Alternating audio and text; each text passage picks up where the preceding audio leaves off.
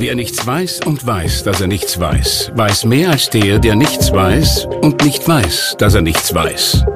Wenige wissen, wie viel man wissen muss, um zu wissen, wie wenig man weiß. Was Sie wissen sollten, das liefern Ihnen täglich die Salzburger Nachrichten. Salzburger Nachrichten, wenn Sie mehr wissen wollen. Es ist halt einfach immer mehr bergab gegangen, äh, wo ich halt dann einfach gemerkt habe, ich, ich verliere in dem Kampf eigentlich. Und ja, da habe ich schon extrem schwere Phasen hinter mir gehabt, weil halt einfach das so viel in meinem Leben verändert hat, einfach mit den Augen. Die gefragte Frau. Ein Podcast der Salzburger Nachrichten. Wie wird man im Langlauf erfolgreich, obwohl man nichts sieht? Die 21-jährige Fuschlerin Karina Edlinger ist blind. Als erste Österreicherin holte sie den Gesamtweltcupsieg im Paralanglauf. Wir sprechen heute darüber, wie ihr Weg dorthin war, wie sie mit ihrer Behinderung im Alltag umgeht und wie schwierig es ist, Sponsoren für Randsportarten zu gewinnen. Mein Name ist Sabrina Glas und ich bin heute zu Gast im Wohnzimmer von Karina Edlinger in Fuschel. Danke, Karina, dass wir heute bei dir sein dürfen. Ja, sehr gern. Ich freue mich, dass du da hast. Karina, ähm, Du leidest seit längerem an einem seltenen Gendefekt im Netzhautbereich. Das nennt man Morbus Stargardt. Ähm, und das hat dazu geführt, dass du seit 2015 eigentlich sukzessive weniger gesehen hast. Ähm, wie war das für dich? Hast du das eigentlich von klein auf schon gewusst, dass, dass das irgendwann passieren wird, dass du erblinden wirst? Ja, dass es so wird, habe ich mir ehrlich gesagt nie gedacht und natürlich auch nicht gewünscht. Ähm, ich habe schon gemerkt, dass ich irgendwie schlecht gesehen habe und es war halt einfach immer von Anfang an bekannt, ja, ich stehe halt einfach neben die Schuhe. Weil halt bei mir immer irgendwie was anderes war und ich einfach immer länger braucht habe und ja, jeder auch nicht so wirklich verstanden hat, warum oder was, weshalb und ich sage mal, ich habe mir in der Volksschule schon schwer da, eben Plus und Minus auseinanderzuhalten, was natürlich auch fatal ist. Aber da ist es halt irgendwie, ja, umgekommen, ich kann es halt einfach nicht.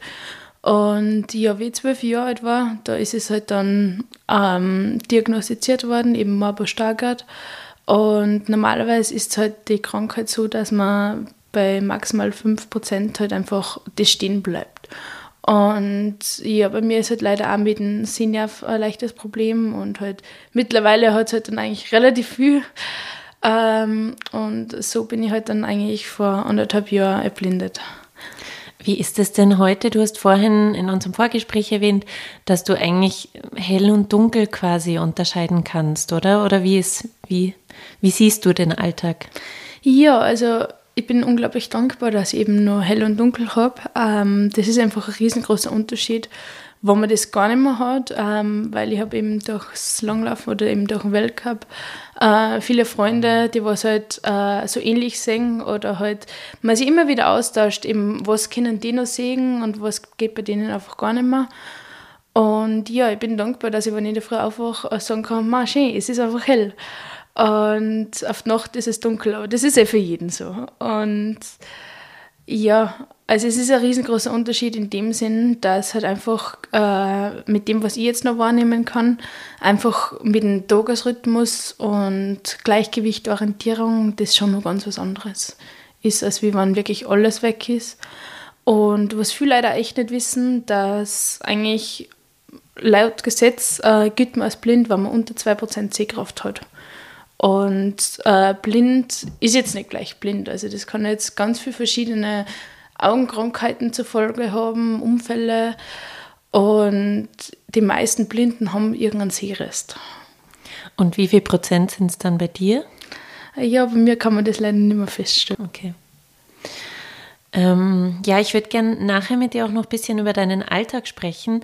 Aber jetzt möchte ich mal kurz zuerst auf deine sportliche Karriere zu sprechen kommen. Deine Krankheit hat dich ja nicht von deinem großen Traum, die Langlaufloipen dieser Welt zu erobern, abgehalten. Wie war denn dein Weg dorthin? Es war verdammt äh, steinig und schwer, und sage. Ähm, ja, wir haben angefangen, einfach zu langlaufen vor unserem Haus am Viertel, weil in Fuschl hat es immer einen Langlaufverein gibt und da haben sie einfach gefragt, ob wir mal beim Training äh, kommen möchten und es anschauen. Und immer ehrlich gesagt sagen, mich hat es einfach nicht interessiert. und es ist halt einfach jeder, also von der, die meisten von der Volksschule dort gewesen und haben halt ein wenig langlaufen da. Dann hat sie gesagt, ja, man, es ist ein Ablehn, wenn ich jetzt nicht hingehe. ich habe es halt viel mehr genossen, sagen wir mal, äh, herumzustehen und mit meiner Freundin zu tratschen und halt einfach in drinnen nicht zuzuwachen. Und das war halt einfach mein Langlauftraining. Und ich bin halt dann auch bei Rennen mitgelaufen, so wie andere halt auch. Und es ist mir aber dann echt irgendwie immer angegangen, weil ich mir gedacht habe, die anderen stehen immer am Stockerl und ich möchte da Arme auf. Und warum schaffe ich das nicht? Naja, ich habe es doch einmal im Jahr immer wieder geschafft, aber da haben mindestens zwei oder drei krank sein müssen, dann habe ich es auch geschafft.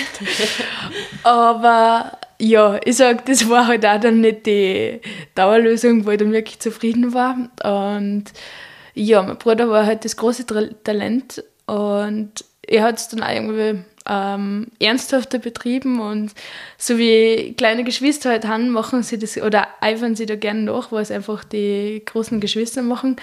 Und so ist es halt dann bei mir auch immer mehr und mehr geworden.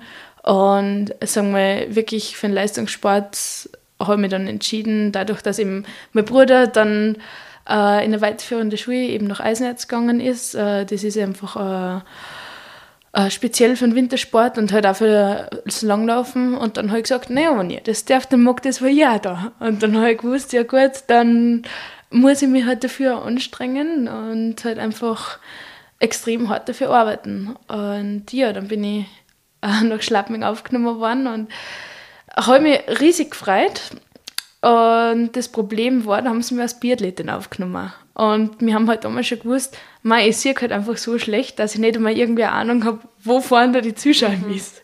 Und dann hat die Mama gesagt, bist du schon sicher, das, du kannst das nicht verstecken oder das geht einfach nicht. Und ich, so, ich habe halt zur Mama gesagt, ah, ich tue halt so, wie wenn ich treffen würde. Bis ich dann nachher selber draufgekommen bin, es geht halt einfach nicht. Und ja, glücklicherweise haben sie dann doch als Langläuferin genommen. Ich habe halt schwer dann, sage ich.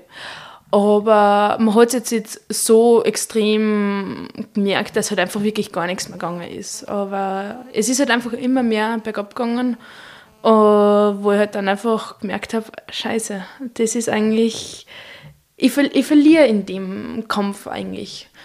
Und ja, da habe ich schon extrem schwere Phasen hinter mir gehabt, weil halt einfach das so viel in mein Leben verändert hat, einfach mit den Augen.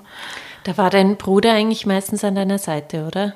Mm, er war selber Leistungssportler zu der Zeit noch. Okay. Und ja, wir haben uns halt dann, sagen wir, bei den Rennen getroffen und ja, werden halt gemeinsam, sagen wir, teilweise hingefahren zu den Rennen oder trainiert haben wir halt öfters, aber wir haben halt keine gemeinsame, sagen wir, äh, Laufbahn gehabt, also wirklich. Und ähm, wie, wie war das dann? Wie hast du dann gemerkt, ähm, dass es immer schwieriger wird und wie hast du den Weg weitergeführt? Ja, also ich bin dann schon ziemlich an die Grenzen gestoßen, weil, sagen wir, das merkt man jetzt von dir, also man weiß gar nicht, sagen wir, was einfach Segen wirklich bedeutet, weil äh, ja, man sieht nur zwei Augen, aber im Endeffekt, sagen wir, gehört einfach da so viel mehr dazu und halt einfach den ganzen Alltag beeinflusst das einfach so extrem. Und mein Körper hat dann halt auch extrem viele Probleme einfach gekriegt, weil er halt dann so extrem überfordert war und sagen wir mit Burnout, Depressionen, also ich habe wirklich volles Programm durchgemacht, ja. Und da warst du im jugendlichen Alter? Ja, genau. Also da, wo halt eigentlich jeder sagt, ja, Pubertät, wo man halt äh, rausgeht, mal die Welt erkundet und äh, mit Freunden oder Party macht. Ja, die Phase ist halt bei mir irgendwie nicht gewesen. Und wann war der Punkt, wo du dich entschlossen hast, du brauchst jetzt einen Guide an deiner Seite und, und wirst quasi in die ähm, Paralanglauf-Disziplin wechseln, sozusagen? Ja, das war eigentlich eine sehr spannende Geschichte, weil im Endeffekt haben sie eine Freundin von mir ähm, also gefunden gehabt und angesprochen, ja, ob sie nicht irgendwie Para, Paralanglauf oder halt einfach das mit Workup probieren möchte. Und wir haben in der Schule nebeneinander gesessen und sie haben ein halbes Jahr gebraucht, bis ich draufgekommen bin, han, ähm, ah ja, die Karina sagt da wie ein Maulwurf. Die können wir ja eigentlich auch fragen, ob sie mit dabei ist. Und sie ist halt dann abgesprungen und im Endeffekt bin halt ich dann irgendwie überblieben. Und ja, meine Sehkraft, ich sage mal, sie hat sich einfach nie stabilisiert, sondern ist einfach immer permanent bergab gegangen. Und ja, ich bin teilweise von der Rollerstrecken runtergefallen und ja, also ich sage mal, ich habe schon viel irgendwie Sachen gebaut, weil ich halt einfach das nicht mehr gesehen habe und ich habe halt selber extrem gehadert, weil ich einfach gewusst habe, ich kann die Leistung einfach nicht mehr so bringen im Vergleich zu den anderen, ähm, weil es geht halt einfach nicht und so 2016 bin ich dann im Februar meinen ersten Weltcup gelaufen, ja. Also da war halt jeder einfach maximal verblüfft. Also auch nicht, was von nirgendwo kommt. Also dass ich gleich, also im Prolog, beim Sprint habe ich gewonnen auch noch sogar. Mhm. Und also da haben sie dann schon zum Zittern angefangen, ja. da mischt jemand Neues die paralympische Welt auf, sozusagen. ja, genau. Also das war eigentlich auch sehr cool für mich, aber es war doch irgendwie, sagen wir mal, gar nicht so einfach, das Ganze dann einfach zu realisieren, weil für mich war halt einfach der Weltcup immer der FIS-Weltcup und einfach so was Hohes, Unerreichbares. Und auf einmal bin ich einen Weltcup gelaufen und bin ja auch da am Stockerl gestanden und ja, es hat eine Zeit gedauert, bis ich dann irgendwie das da angekommen bin, ja. Hm. Wie funktioniert denn das generell? Wie kann man sich das vorstellen, wenn man sich damit noch nie beschäftigt hat? Du hast immer einen Guide an deiner Seite. Ähm, auf welche Signale hörst du da? Wie weißt du, wo du langlaufen musst? Ähm, ja, also es gibt bei uns äh, drei Unterkategorien eben, also die, was nur am besten sehen, ähm, die mittleren und halt die komplett Blinden, eben wo ich jetzt auch dazu gehöre. Und vorher, als ich wie angefangen habe, bin ich eben nur bei den Mittleren dabei gewesen. Und ja, also da hast du halt einfach einen Guide mit und wenn es halt, irgendwie ganz komisch oder schwer wird, dann sagt er halt vielleicht irgendwas. Aber er muss halt einfach nicht reden, sondern im Endeffekt ist es einfach nur so, dass er vorläuft und du dich einfach orientieren kannst, ah ja, da vor dir läuft wer und da läuft einfach noch. Weil halt das Schwere an den Schnee ist halt, dass er weiß ist und Äh, Wenn du Probleme hast, einfach mit Konturen, ja, mhm. kannst du halt das dann eigentlich nicht mehr wirklich sehen. Und ja, bei mir ist es jetzt mittlerweile so, dass ich einfach einen Guide von mir habe, der was eigentlich permanent reden muss, ähm, weil an dem orientiere ich mich, weil ich sehe meinen Guide nicht mehr vor mir. Und die komplett Blinden müssen auch eine abgeklebte Brille haben eben, wo du halt wirklich gar nichts durchsiehst. Und ähm, ja, also ich muss komplett auf ihn vertrauen, was er ansagt, weil wenn es halt äh, er irgendwas Falsches ansagt, dann liegt es halt irgendwo draußen. Ja. Hm. Das heißt, er, er sagt dir so Ansagen wie hier links, hier geradeaus, hier steil. Oder wie lauten seine Ansagen ungefähr? Ähm, ja, also du brauchst irgendwie einen gewissen Grundton, dass du dir halt einfach ähm, orientierst, wo er überhaupt ist. Und da haben wir einfach Jo. Er sagt immer Jo, Jo, Jo. Okay. also wenn man uns auf der Loipe sieht, die Leute schauen halt extrem, weil man halt mit dem Lautsprecher, man fällt halt einfach auf. Und ja, also die Kurven muss ich mir halt auch genauer ansagen und wenn es halt ein steiler Opfer kommt, dass ich mir halt hinten beim Stecken anhalte, dass man halt im Endeffekt schneller runterfahren, ja. Mhm. Okay, also es geht nicht darum, was er sagt, sondern dass er überhaupt etwas sagt.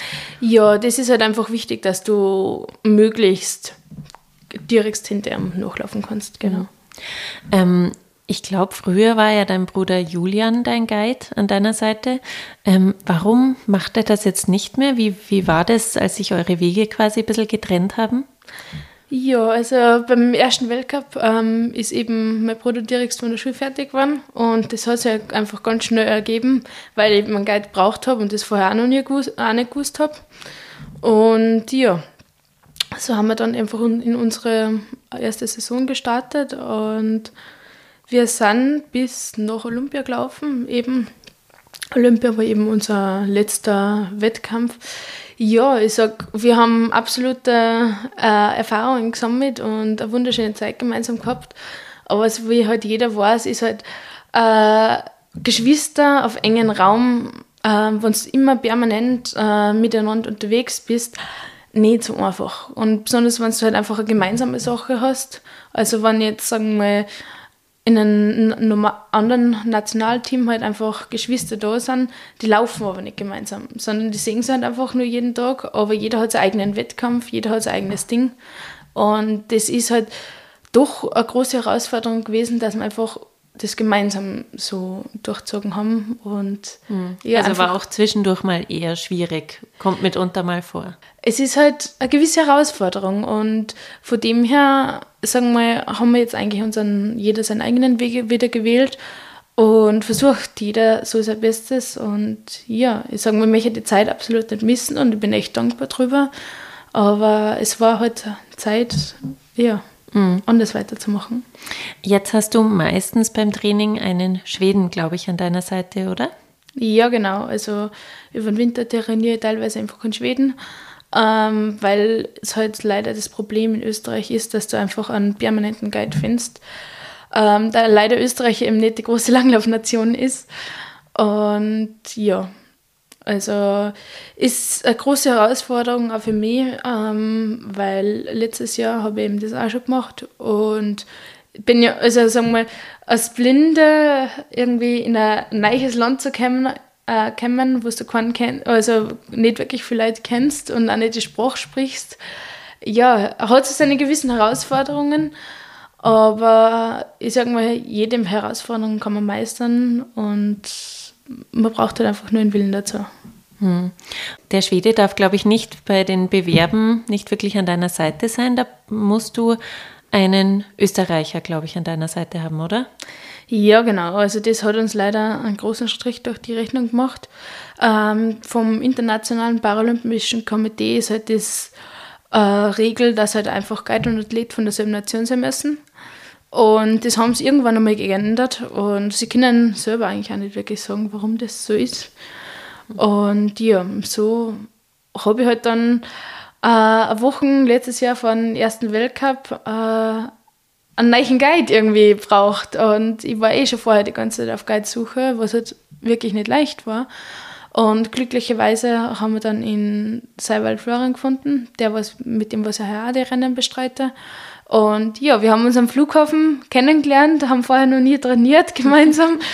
Und es war, sagen wir, sehr aufregend, die ganze Sache, weil ja, es ist doch ganz was anderes, ähm, wenn du nichts siehst und die nicht kennst und halt einfach so schnell wie möglich rumlaufen sollst.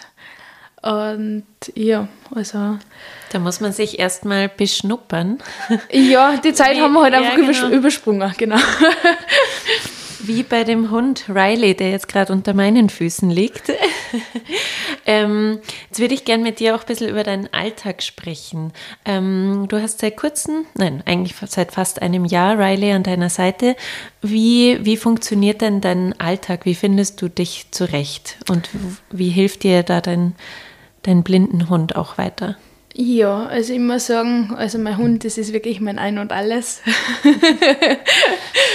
und ja, aber schon, wenn ich jetzt ähm, eine Woche nicht da war, also ich habe in allergrößten Grinsen auf mein Gesicht, wenn ich meinen Hund wieder habe und ich habe ja gesagt zum Papa, der was mich abgeholt hat, und habe ich gesagt, nimm bitte ja einen Hund mit, den darfst du nicht da lassen. Und ich war einfach der glücklichste Mensch der Welt, wie ich einfach meinen Hund wieder gehabt habe. Nein, ich sage, mein Hund ist einfach so eine extreme Erleichterung jetzt, ähm, weil einfach so viel mehr Mobilität man hat.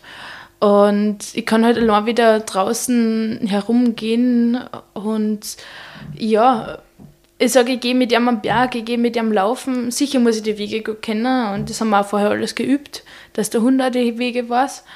Aber ja, das ist halt vorher, also letztes Jahr, überhaupt nicht gegangen. Und das ist halt einfach selber so extreme Freiheit wieder, weil im Endeffekt haben sonst die Grenze ja innerhalb von einer Wohnung gesetzt.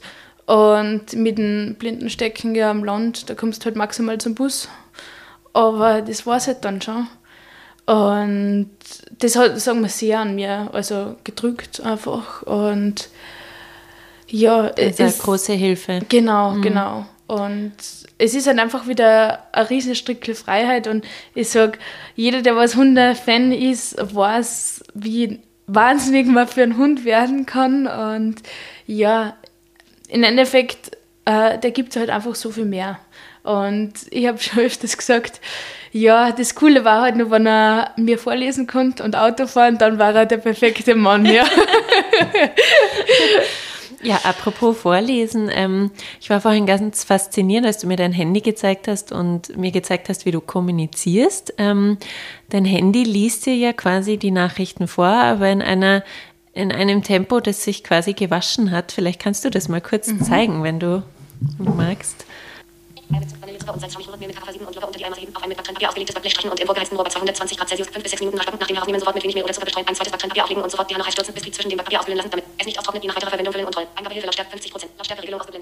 Das Spannende daran war, das war ein Kuchenrezept, das Karina am Wochenende, glaube ich, umgesetzt hat.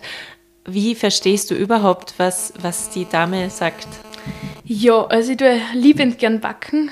Ähm, man glaubt es nicht, weil jeder sagt halt, ja, wie, wie machst du das dann? Und ich sage halt, ja, ganz normal, wie jeder andere halt auch. Ich habe halt eine sprechende Küchenwaage und ja, also mein Handy liest mir das vor und ich weiß halt, wo alles steht, was ich halt brauche und sonst schreie ich halt irgendwem, dass der halt einfach für mich schaut. Und ja, also. Aber das Tempo, mit dem dein Handy dir das vorliest, warum ist das so schnell eingestellt? Mm, ja, das, aus dem Grund, ähm, weil ich sonst zu lang brauchen würde. Also, ähm, wenn es halt einfach langsamer eingestellt wäre, dann würde halt nur viel länger brauchen, einfach eine Nachricht zu schreiben oder irgendwas zu verstehen. Und man wird es halt einfach gewohnt. Ja, das heißt, man, man findet immer irgendwelche Wege, wie man sich zurechtfindet im Alltag. Ja, es ist sehr mühsam, sage ich. Mhm. Ähm, und es bringt dann immer wieder an seine Grenzen. Und besonders sagen wir mit dem Leben, was ich halt einfach führe, sagen wir, ähm, ist halt einfach die Blindheit irgendwie, es ist einfach nicht wirklich gemacht dafür. Weil, ja, meistens heißt es dann, ja, nimm halt die Öffis oder das oder das. Aber im Endeffekt, ähm, bis ich wirklich nach Salzburg reinkomme ähm, und irgendwas erledigt habe, brauche ich mindestens einen halben Tag. Aber dann habe ich halt eigentlich meistens nie Zeit, weil es halt einfach mein Tag leider auch nur 24 Stunden hat und mit Trainieren und ähm, irgendwelchen anderen Organisationen und Management und ja, lerne dann nebenbei und ja. Ähm, du arbeitest ja nebenbei auch noch beim Zoll, beziehungsweise du bist beim Zoll angestellt. Ähm, was machst du dort genau oder wie können wir uns das vorstellen? Mm, ja, also ich als erstes mal sagen, ich bin unglaublich dankbar, dass ich einfach äh, die Anstellung beim Zoll habe. Und das ist absolut nicht selbstverständlich, weil in Österreich sind wir in einer der wenigsten Länder, die was halt das System haben, auch für, sagen wir mal, Parasportler. Und ja, das ermöglicht mir eigentlich, äh, meinen Sport zu betreiben, wie ich ihn halt jetzt wirklich mache. Ähm, weil andererseits würde es einfach nicht gehen, sagen wir, wenn du nebenbei äh, 40 Stunden arbeitest oder halt auch nur Halbzeit arbeitest, aber einfach du das Training nicht äh, so machen kannst. Und ja, also ich bin jetzt angestellt, dass ich eigentlich äh, Vollzeitsportlerin bin und normalerweise ähm, hat man in den ersten zwei Jahren eben Ausbildung ähm, beim Zoll, dass man halt einfach die Grundausbildung hat. Die hast du auch gehabt? Ähm, nein, ich habe sie noch nicht gehabt. Ähm, aber bei mir war das jetzt so, dass ich gesagt habe, also wenn ich dann eben noch hat, also meine Karriere irgendwann einmal beende, äh, habe ich die Möglichkeit, die zu machen, weil im Endeffekt würde da sowieso jeder wieder mal Auffrischung brauchen, weil wenn man ewige Jahre Sportler war und halt eigentlich nicht viel damit zum Tag gehabt hat, ähm, sagen wir mal, braucht man halt immer wieder Update. Vorigen Sommer stand deine Karriere ja aus finanziellen Gründen vor dem Aus. Ähm, wie schwierig ist es denn in dem, im Bereich Randsportarten überhaupt Sponsoring zu bekommen oder Sponsoring dafür zu kriegen? Du hast ja sogar deine Diplomarbeit darüber verfasst.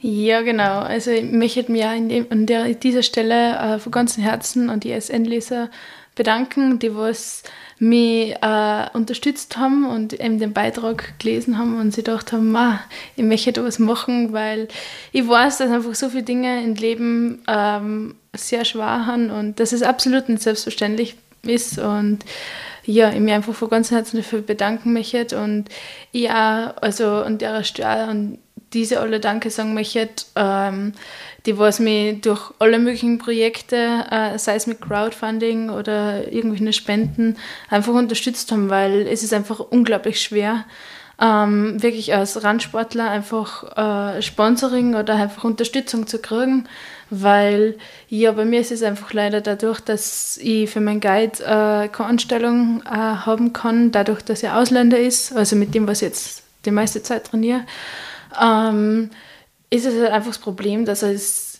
die Finanz halt einfach alles an mir hängen bleibt. Und ja, ich halt auch oft schon extrem schlaflose Nächte gehabt habe, einfach nicht mehr gewusst wie sollten das weitergehen oder wie sollten das ausschauen.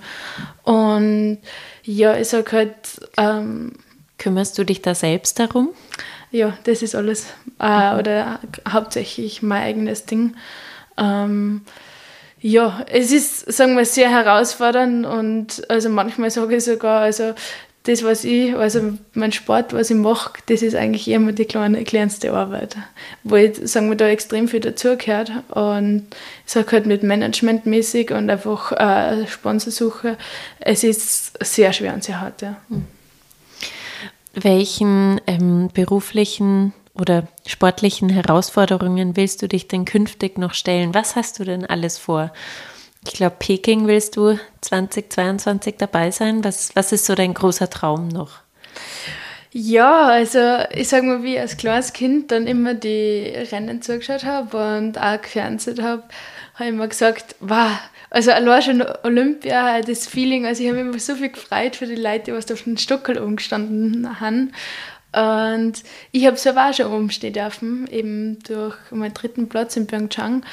Sagen wir, da ist leider alles nicht ganz so, gut, so gelaufen, wie wir es uns alle erhofft hätten. Eben auch gesundheitlich, dadurch, dass ich eben einen Unfall gehabt habe und in Rollstuhl gesessen bin, die Zeit dort. Und ja, ich möchte einfach so gern nach Peking, weil es da nochmal selber sehen möchte, dass es doch anders kann. Und ich sage, war, äh, der absolute Traum ist natürlich einmal singen zu dürfen ähm, auf, auf dem Olympischen Podest, ja. Dann wünschen wir dir alles Gute dafür. Danke. Danke, Karina, für das Gespräch. Ja, herzlichen Dank. Das war ein Podcast der Salzburger Nachrichten. Redaktion Katharina Mayer und Sabrina Klaas. Wenn Sie mehr wissen wollen, finden Sie uns im Internet unter www.sn.at.